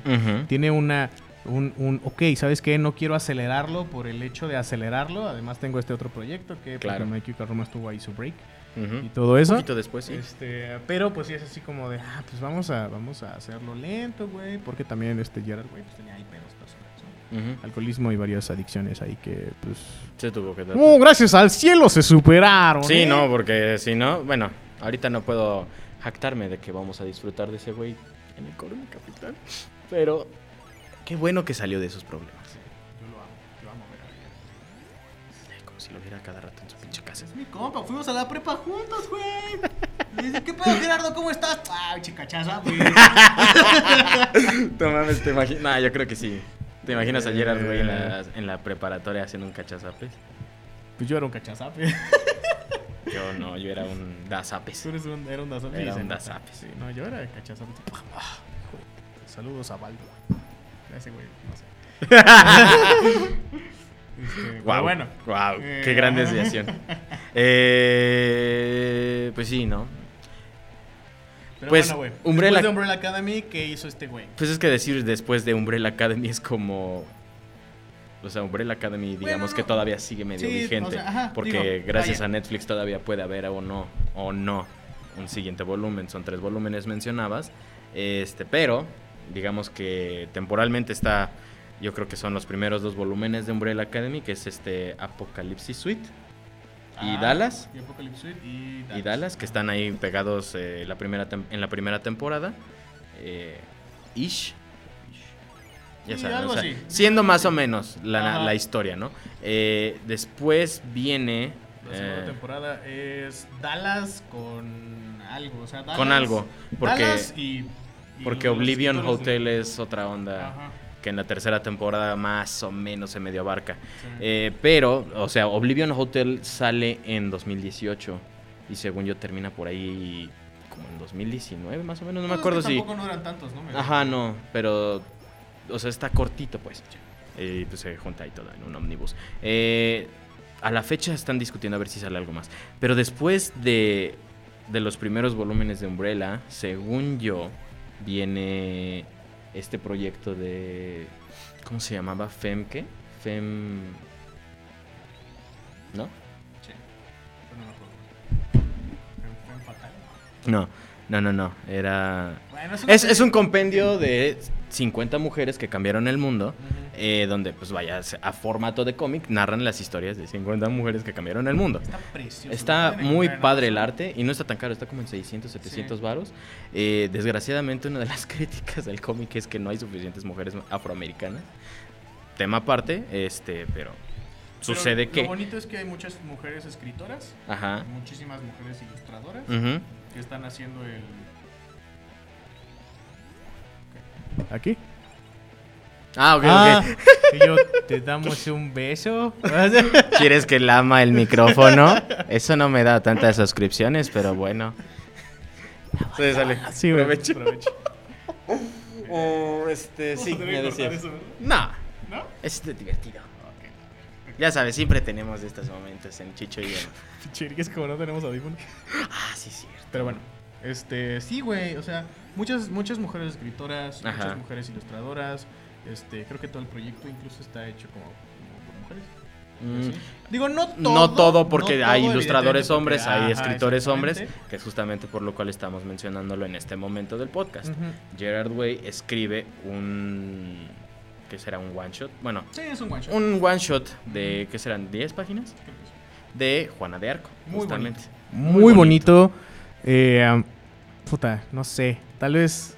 Es que incluso se puede leer como una canción o un poema, güey. Es, es muy bonito. No se los voy a polear porque deben de leerlo. Está muy chingón. Digo, es la historia de Juana de Arco. Ajá. Este. eh, muy, muy resumido, pero si pueden conseguir el cómic, está increíble. Está muy bonito. No sé si. Utopía Comic Shop, la mejor tienda de Querétaro de cómics. ¿La tiene? No lo sé. Habrá que preguntarle. Pero si no, pues está en Amazon. Está súper Porque bonito. no sé si ella siquiera versión en español. Ujú. Tendría que ser de importación. Este, quién sabe. Pero pues ahí está, ¿no? Si no le preguntamos y Eh, ahí vemos. preguntamos a Mel a ver si, si este Si lo tiene maneja. ahí en la, en la tienda y vemos, ¿no? Pero sí, güey. Ahora, otra cosa. Digo, Gerard, güey, ha aportado un chingo a, a la Al ñoño ñoño, verso. ¿no? Al, al- al ñoño verso. Una de las cosas más bonitas que creo yo que ha aportado es uno de los personajes más chingones del Spider-Man. Sí, yo también cuando estaba leyendo la parte de, de, de esa parte del Spider-Verse, vaya, ¿no? Cuando se estaba construyendo todo este concepto del Spider-Verse, Sí. que fue como en 2014, más, o menos, 2015, Más o menos. eh, él escribe la historia de Penny Parker. De Penny Parker. Este güey escribe Penny Parker y es un tributo tanto a los mechas como a... Que, este, que me dio mucha risa que estaba leyendo que el mecha, el mecha de, de Penny, bueno, de Richard Parker y luego de Penny, Ajá. es como un tributo a Evangelion Ajá. por la conexión que Es hay. un tributo a Evangelion y a Leva 2, de hecho. Ajá. De hecho, está, está bien chingón porque en ese universo donde existe Penny Parker y, y este, y su papá, eh, Evangel- los niños de Evangelion son canon. Los Shinji, Rei y Asuka van en la secundaria en donde va Penny Parker. ¿No? Y, y hay como varias interacciones ahí bastante divertidas. Está Muy bien bonito, Está güey. muy cagado. Es, igual creo que nada más es un one Es un shot, one shot, como de sí. 25 páginas ha de ser así. Pero no mames, es una cosa, es de las cosas más bonitas que he leído, está bien padre. Digo, no se conserva el diseño ni de, ni de Penny Parker ni de el robot De en la película. Bueno, se llama Este, Spdr. Spdr Bot. Eh, no se conserva en la película, pero este, pues sabemos que gracias a, A Gerardo a Weiss. Gerard Way, pues está Penny Parker en Spider-Verse. Sí, aparte está muy bonita la historia. O sea, igual narran la historia de. Se muere su papá, que es Richard Parker. eh, ella es adoptada por sus tíos, Ben y May Parker, que son científicos. A, a diferencia de las diferentes historias que hemos escuchado alrededor de Ben y de, de la tía May, ellos dos son, son científicos y experimentan con la compatibilidad genética y este, mental que tiene Penny al ser hija de Richard Parker Ah. con el robot. Y para que todo esto funcione, le- que, le, que le pique una araña radioactiva. También. total, ¿qué puede Pa- pasar? pa- Para que afine. Para que quede así bien apretado el tornillo. ¿No? y ya le, la pica y este, pues obviamente pues, de ahí viene también eh, la parte de la pues, Spider, ¿no? Tenía que entrar esa, esa, esa parte de la ecuación. Y pues tiene como villano principal a Misterio. Ajá. Eh, tiene por ahí también pues, sus momentos de altas y bajas, ¿no? Como todo Spider-Man. Y concluye con que el Spider-Man, Spider-Ham y otro Spider-Man, que no me acuerdo cuál es. Eh, no me acuerdo cuál es Spider-Man, pero ¿La reclutan? la reclutan, van a su universo, le dicen, oye, este, pues algo se está poniendo Oye, pues, en el Spider-Verse y te necesitamos. Y se la llevan. Según yo, es como el penúltimo, o sea, es el cuarto de cinco o seis, no me acuerdo, de volumen, bueno, este, entregas del Spider-Verse. Y pues concluye, obviamente, conceptualmente, porque según yo no hay como un Spider-Verse al final juntado en esta línea. O sea, sí lo hay, pero en, como en otra historia, pues. Ah, sí. No en esta línea como de vamos a presentar los personajes y al final vamos a presentar una historia Ajá. completa con ellos. Es aparte, se retoma, pues. Ya después lo vemos todo ya concreto un poco más o menos. Sí, Eh, digo, hay- habrá que, hay, digo, hay que recordar que el Spider-Man es un puto cagadero. Este, muy chingón, pero es muchísimo, o sea, es, es, es muchísimo. Sí, claro, cabe recordar que no es eh, la película de Into the Spider-Verse. Sí, no, el cómic, el cómic, el cómic de, de, de Spider-Verse es un desmadre. Sí. Eh, increíble, hermoso. Y se ve en los videojuegos. Ah, pero es un puto desmadre. Eh, muy pero chidos. sí, güey, eh, no sé, o sea, también tenerlo como un one shot o leerlo como un one shot o como una historia completamente independiente es una experiencia bastante bonita. De hecho, todos los todos los, Todos los los, cómics de Spider-Verse son muy divertidos. El de Gwen está muy bonito. el de Gwen está muy Saludo bonito. Otra vez, de nada por no leer la pendejada que te regale. es que no lo quiere Este, maltratar. nah, pues ya, Y es pasta dura. Eh, ¿Qué se le sí, va a güey, por ejemplo, está el Arácnido Junior, que un saludo a Spike, que es el...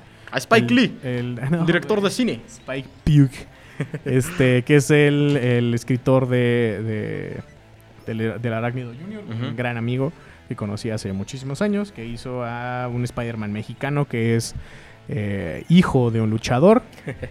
Increíble, güey, hermoso, güey, el pinche traje está bien cagado, eh, muy padre. Pero bueno, güey. Que también fue de pues, grandes aportaciones. Ajá, pero va yéndonos al otro lado del charco. Pues, eh, Gerard Way, de repente. ¿Te acuerdas? ¿Te acuerdas cuando Marvel Comics, bueno, Marvel, Marvel Studios, dijo: Ay, tal vez hay que confiarle a este señor extraño una banda de misfits eh, eh, espaciales a ver qué pedo? Y fue un puto boom. Y de repente tenemos los Guardianes de la Galaxia. ¿No te acuerdas? No. Bueno, nadie conoció a los Guardianes de la Galaxia. nadie daba 5 pesos por los Guardianes- de la Galaxia. No, Eh, de hecho, hasta no. que- Hasta que hacen como su spin-off con Venom, ¿no? No, güey. ¿No? Hasta que James Gunn dice: Ah, a ver, eh, ¿los prestas? Déjame hago mi desmadre. Órale. Eh, Oh, pues órale, señor Don Gunn. ¿Qué ha hecho usted? Pues esa película de gente muerta. ¿No? Bueno. Scooby-Doo. ¿Está Scooby-Doo? Ah, no, pues que pues lo peor que puede pasar. Boom. Pinche desmadre, este. eh, los Guardianes de la Galaxia. Y a partir de ese desmadre de los Guardianes Ah, de la tiene una Galaxia. película de aliens bien. ugh. No me acuerdo cómo se llama, pero está bien grotesca. Slither. Sí, güey. Buenísima. Este, pero sí, güey. eh, a partir de ese desmadre, eh, pues los Guardianes de la Galaxia, pángatelas. Explotan eh, En la galaxia. en la galaxia. Y pues ya tenemos ¿Mm? En DC Comics, güey, pasó algo más o menos parecido con un grupo de superhéroes que nadie daba 5 Eh, pesos. Sí, ¿eh? Porque eran demasiado raros, güey. Era la respuesta de DC Comics a los hombres X.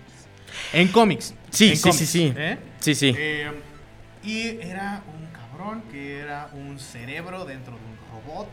eh, Pero aparte un robot de cobre. Ajá, un robot de cobre. Era un güey totalmente invisible que podía separar su alma de su cuerpo. Era una morra que si no comía, se hacía una baba gigante que comía cosas, la chingada. O sea, un desmadre así. Era un, era- había un vato que era, que era pura energía. Había un, una calle, güey. Una calle. Tenía personalidad, una calle. Había un cabrón que cuando hacía flex hacía que la gente tuviera orgasmos. Un pedo, güey, así. ¿Y cómo se llama ese cómic? La Doom patrulla condenada. O la patrulla condenada. Sí. Doom Patrol, güey. Un cómic. Que, que una cosa también, antes de que llegues, a, o sea, vamos por partes. Está cabrón, o sea, un patrol cuando lo rescata Gerard Way, o sea, mucho respeto a lo que crearon en su, en su momento con Doom Patrol y lo que quieras. Pero, eh, no nada más le dieron así como, ay, sí, mira, este güey escribe chido y escribe edgy. Ajá. Vamos a darle a nuestros personajes. Este, le dieron su propia división de dentro de DC Ah, Comics sí, a Gerard sí, Way, sí, su propio sello que se llama Young Animal. Young Animal. Y bajo ese sello sale Doom Patrol. O sea, se fueron de lleno con este güey. Le dijeron, tú vas a escribir todo lo raro y edgy en DC Comics de ahora en Pero, adelante. pero simplemente llegó un punto en que dieron, dijeron, verga, no mames, o sea, está raro, Y está chido. es- pero, pero más que edgy es muy divertido, güey. Ajá, que es, O co- sea, es demasiado divertido. es muy whimsical, muy... Eh, absurdo. Es absurdo, y- exacto. Y, ese, y, ese, y esa onda absurda es lo que lo hace tan chido, güey. Pero aparte, lo que, a lo que iba, güey, es que Ajá. Doom Patrol era un cómic bastante viejo. Era muy serio, muy, muy, serio, pero- bleak, pero bien muy... extraño, güey, porque como era una respuesta de los X-Men, pues era este grupo de misfits que no, que no pertenecían ni la chingada. Pero de una, manera muy particular, Ajá, no y también tenían a su señor de la silla de ruedas, Ajá. pedo. Eh, pero eh, era, era un tratamiento completamente diferente de los Sí. X-Men, ¿no? Sí, sí, Eh, sí. Y cuando lo agarra, lo agarra Gerard Way, no mames, hace unas cosas que dices, ¿Qué pedo, güey? Hizo cosas que realmente no se veían desde Grant Morrison en algunos Que- cómics. Que ajá. Grant Morrison es, es, es, digo, es una es un referente del cómic experimental extraño. Sí, O sea, y del storytelling raro, güey, de que rompe la cuarta pared y no sé qué, y la madre. Y Gerard Way también lo hace en este, en este, en- por lo menos en el primer cómic de, de Doom Patrol. Brick by brick. Y brick, by, brick by Brick, muy bonito. El arte es una cosa hermosa, güey. Y la historia es sumamente divertida. Eh, de hecho, Brick by Brick está adaptado a la serie de Doom Patrol.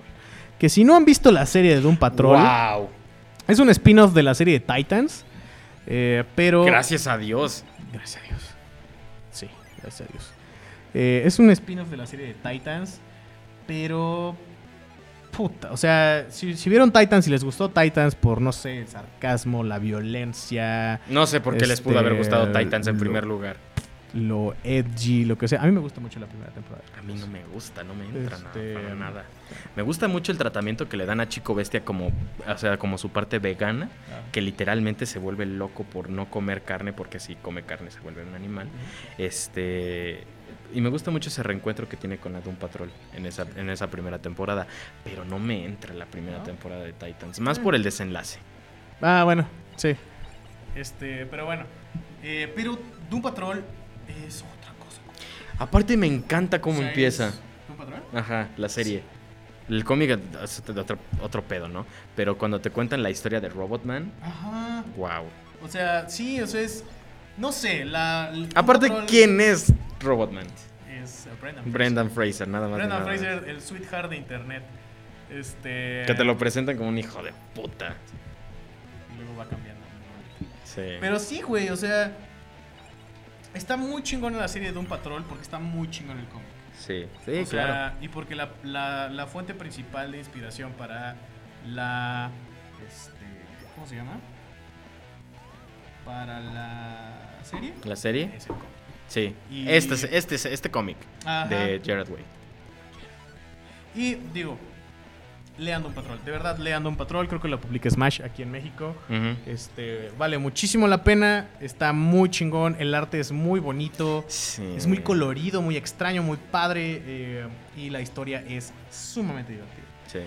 Otra cosa de DC Comics que hizo, que hizo Gerard Way fue algo que nunca concluyó. Fue un proyecto de Batman.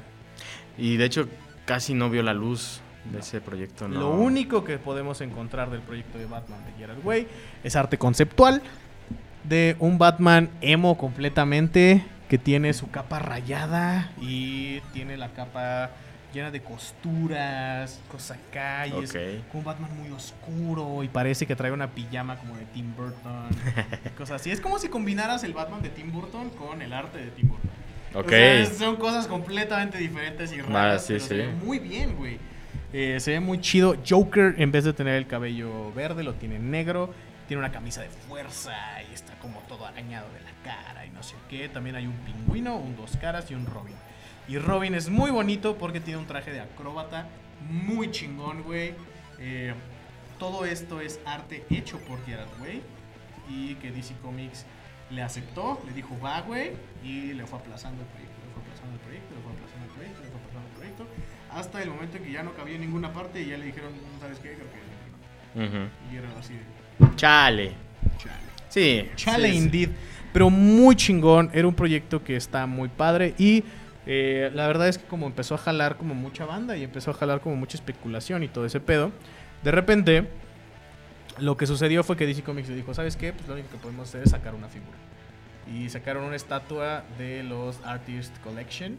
De, si ves que siempre hay como de Batman, que como en Ujú. blanco y negro. Sí. Hay de Jim Lee, hay de Greg Capullo, hay de Mike Mignola, hay de un chingo de güeyes. Ahí. eh, y hay uno de Gerard Way, que es este Batman. Es un Batman muy delgado, muy alargado, así raro, con las manos como muy largas, las rolletas también así enormes, y la capa está llena de costuras y de madres ahí.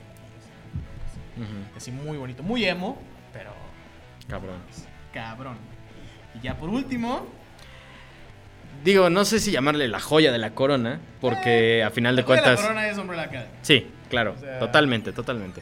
Y Doom Patrol es, obviamente, también otra gran joya. O sea, anímense a ver la serie, o sea, eh, gran paréntesis. Está muy chingona la serie de Doom Patrol. Afortunadamente, este, bajo el manto de HBO Max le están dando más oportunidad, porque todo lo que toca eh, CW con DC es eh, un auténtico cagadero. Entonces, que no lo toquen jamás. O bueno, que ya no vuelva jamás a sus manos. Este dense una oportunidad con la serie. La neta, visualmente es muy fiel a lo que hace Gerard Way con, eh, con, la Doom, Pat- con, Doom, con Doom Patrol. Pero dando como un pequeño salto para atrás. Ajá. Eh, ustedes, saben, ustedes saben que Danger Days de True Lives of the Fa- Fabulous Killjoys no es reconocido como el mejor álbum de My Chemical Romance. Sin embargo, bajo la línea que hemos estado tratando en este episodio, tenemos que hablar de él. ¿Y por qué? Porque obviamente es uno de estos álbumes conceptuales que narran una historia, que tienen sus videoclips, tienen su lore. O sea, neta, lo que, lo que se ve estaba chido y estaba bonito. Pero, ahí les va. Eh, the True Lives of the Fabulous Killjoys, o Killjoys para los cuates, Ajá. este, es un cómic que se desglosa de los videoclips del álbum de My Chemical Romance. Para no decir el nombre, porque ya me tiene hasta la madre. Está muy largo. Eh, ¿Qué sucede? Primero, tenemos la historia de los videoclips. Digamos que ese es el punto de partida. Tenemos el video de na na na na na na na na na na na Na, na, na. Exacto. Na, na, na. Donde es los Killjoys, que son una banda de misfits igual, peleándose contra una corporación que se llama Better Life Industries. Bueno, post-apocalipsis también. Exactamente, exactamente. Como sí. Mad Max, pero neón. Exacto. O sea, Sí, en el primer episodio no lo vemos así, que es, te Ah, digo, este videoclip, donde todo se lleva a cabo en el desierto. Ah. Es más Mad Max, ajá. Ay, tienes Mad razón. Max, sí. pero neón. Exacto, sí, sí, tienes razón. Colores. Exacto. Y pues son estos güeyes que usan mascaritas, este, traen pistolas láser y esta corporación como que vende drogas para apendejar a la gente. Y pues eso no es libertad. Y estos güeyes pelean por la libertad y la autoridad y la autocracia de la humanidad. O por lo menos de la gente de California. La gente de California. Porque es muy importante mencionar que tienen un, este, una edición de los Killjoys eh, que se llama California. No más por si les interesaba. Eh, empieza la historia con ellos rescatando a una niña. Y la niña, pues ya la rescatan, pero al final del, videoclip los derrotan y se la llevan. Entonces, no los matan, o sea, los derrotan. A pesar de que se ve con un Mexican standoff donde todos se supone que mueren, al final Gerard Way se despierta y no le pasa nada, ¿no? Y el siguiente video, que es el de Sing, que gran, o sea, es una de las mejores rolas del álbum, pero el álbum no se salva por ser muy popero. Este es esta banda de los Killjoys yendo a una de las a uno de los edificios donde tienen a la niña este pues como rehén. Conocemos a una malvada que es asiática y a un güey que está en una cápsula, aparte vestido como no sé, el, el atuendo está muy raro, es como un güey que se fue de fiesta y regresó crudo y, y lo tienen en una cápsula criogénica porque no sé, Ajá. no explican eso en los videos. Y pues posteriormente estos güeyes asaltan el edificio, salvan a la niña, pero estos güeyes mueren en ese intento. Y aquí ya no hay segunda vida para Gerard Way y los integrantes de My Chemical Romance, solamente mueren. Y posterior a todo esto, se manejaba que iba a haber una, te- un tercer videoclip explicando qué sucede después, pero no sucedió. Entonces lo deciden adaptar a cómic. Y eh, pues aquí empieza, digamos, lo que sucede después Ajá. de estos videoclips. Porque va a narrar la historia de la niña después de estos eventos. De cómo van a derrotar a esta industria controladora de mentes. Y así es como se va desarrollando a lo largo de, la, de, de- de las publicaciones. Creo que es nada más como por dos, tres meses. Un año incluso creo que tarda, ¿no? No, creo que es de marzo a, a mayo la publicación de Ajá. estos, de estos clips. No es muy largo eh, esta historia, pero está, está interesante. O sea, no deja de ser, como lo hemos estado mencionando, un desglose del álbum. Pero pues como historia narrativa y lo que quieran, no es. No es como la. ay, no es como, oh, güey, ya leíste el trabajo de Gerard Way. Claro, tengo Sí, muy no. presente el trabajo de los Killjoys, güey. Sí, no, no, no, o sea, es un O sea, es trabajo. como de los más débiles, ¿no? Ajá, exacto, de lo que se ha presentado es de sus trabajos no tan interesantes. De hecho, eh, mm, te digo, la historia como que se desglosa en diferentes personajes, historias, líneas temporales, eh, porque aparte te explican que los Killjoys no son solamente como unos personajes, ¿no? Es como un ideal interge- intergeneracional, porque primero están como los Killjoys del pasado, que creo que te narran una historia como de 1990, 1980, no me acuerdo bien. Después están los Killjoys, que son los del 2000, que se enfrentan a estas personas. Y después están los Killjoys postapocalípticos, ¿no? Que son estos de Gerard Way. Eh, después están los que les, les suceden, o sea, los que están después de ellos. Porque siempre están usando la misma máscara, están usando el mismo eh, atuendo, pero no son los mismos. O sea, son diferentes historias, diferentes tiempos. Pero digamos el tomo principal habla de la historia de la niña sobreviviendo a todo este caos. Eh, pero efectivamente es esta historia que no termina de levantar porque a final de cuentas es el desglose, te digo, de uno de los álbumes más débiles que tiene la banda. Eh, visualmente está muy padre, le han sacado un chingo de ediciones, creo que el año pasado o el- o en el 2020 le sacaron la famosísima National Anthem. Que si ven el arte y conocen este, este, este National Anthem, van a decir, ¡ah, no manches! Ah, no, Mayra, ya manches, mira les que quedó igualito, ¿no? Mira, era igualito. O sea, que, o sea, visualmente está muy bonito, está colorido, eh, es a color, vaya. eh, no está mal dibujado ni nada, o sea, tiene un arte No, no, no, interesante. el arte es- está padre, está muy padre, sea- la combinación de, digo, la paleta de colores está genial, pero digamos narrativamente no es de lo mejor que hay. O sea, es Narrativamente lee este, Umbrella Academy. Claro, pero en cuestión de estos trabajos que hemos estado analizando, dejando a un lado todo lo demás de Gerard Way, eh, creo que es de lo más rescatable. Es de los contenidos que dices, ah, mira, igual y si comento esto en una fiesta y le digo a, la, a mi chiquestre que es que me estoy ligando, oye, chiquestre que es... Chiquis que me estoy ligando. O sea, no mencionas estos otros proyectos que hay, pero mencionas el de Gerard Way. Chiquis, chiquis, ¿te gustan los cómics? No, híjole, cámara. y ya te vas temprano, ¿no? Ya te vas temprano. ¡Ni modo! ¡Se intentó! Se jugó y se perdió. Ajá. Eh, pues menciona- mencionarías este por encima de los demás, la verdad. Porque te digo, está padre, narrativamente dices, ok, está interesante, pero se trata de esto, ¿no? Digo, a lo mejor hay gente que le gusta el tema de posa- posapocalipsis controlado por Umbrella eh, Corporation.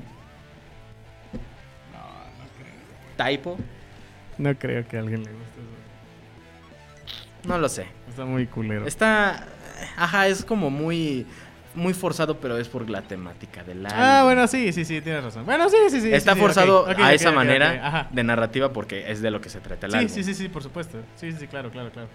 Y quién sabe, a lo mejor en un futuro podríamos decir que fue el pionero del género. Porque Resident Evil, la serie de Netflix, es eso. Bueno, los flashbacks no tanto, sino los momentos del futuro. Espero que no se haya basado en eso. No, esperemos O sea, que no, porque- que de. Porque la verdad, o sea, de lo que rescatamos de la serie, No, no, si se puede porque ya se rescatar algo. tratado- ya se había tratado ese pedo de Resident Evil antes, en las pelis. Ah, bueno, sí. Sí, sí, no. Sí, entonces sí, sí. no, no. Sí, sí, tienes razón. que Tampoco hay mucho que rescatar en las películas, pero... Pero sí, güey. Pero bueno. Entonces, ¿qué onda? Pues ya, Gerardo Caminos, invítanos al Corona. Gerardo Caminos, ¡nee! Sí, carnal, acuérdate de mí, ahí. Este, ¿Qué pasó ahí? ¿Dónde no, estaba el compadrazgo, oye? No, pero... Pues, este... No, pues gracias a Gerard Way. Gracias, Gerard, güey. Si no, imagínate.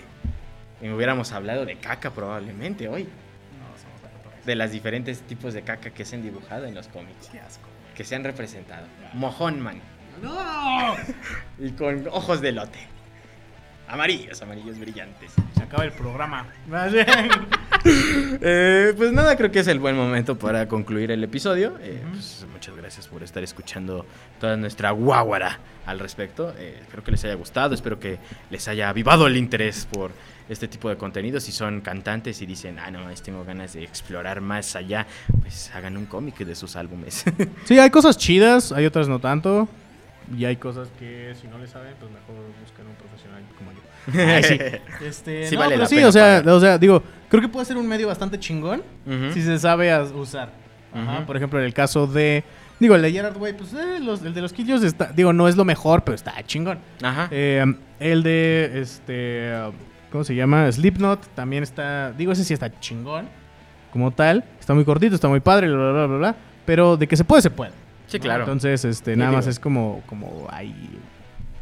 Pues son las diferentes vertientes que tiene el medio. O sea, a final de cuentas también es así de versátil, ¿no? Claro, claro, claro, claro. Y pues nada, compren playeras. Eh, muchas gracias a todos los que nos han estado comprando playeras. Este, mucha la gracia. y este, a mí me pueden encontrar en todas partes como Chucho Mendoza. ¿Y a ti? A mí como Emma Guns. Y ya cambié mi nombre de Twitch ahora sí.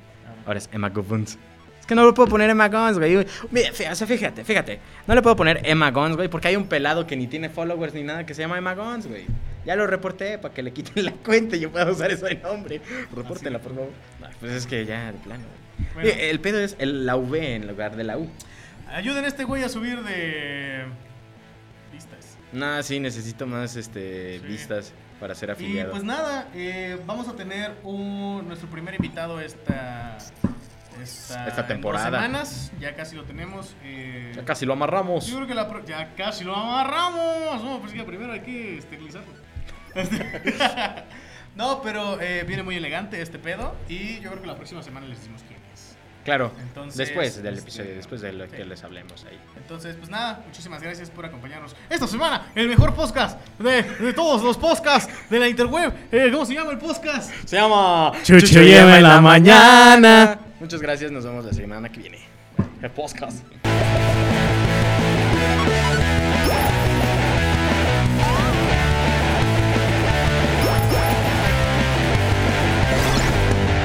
Chucho y Emma en la mañana.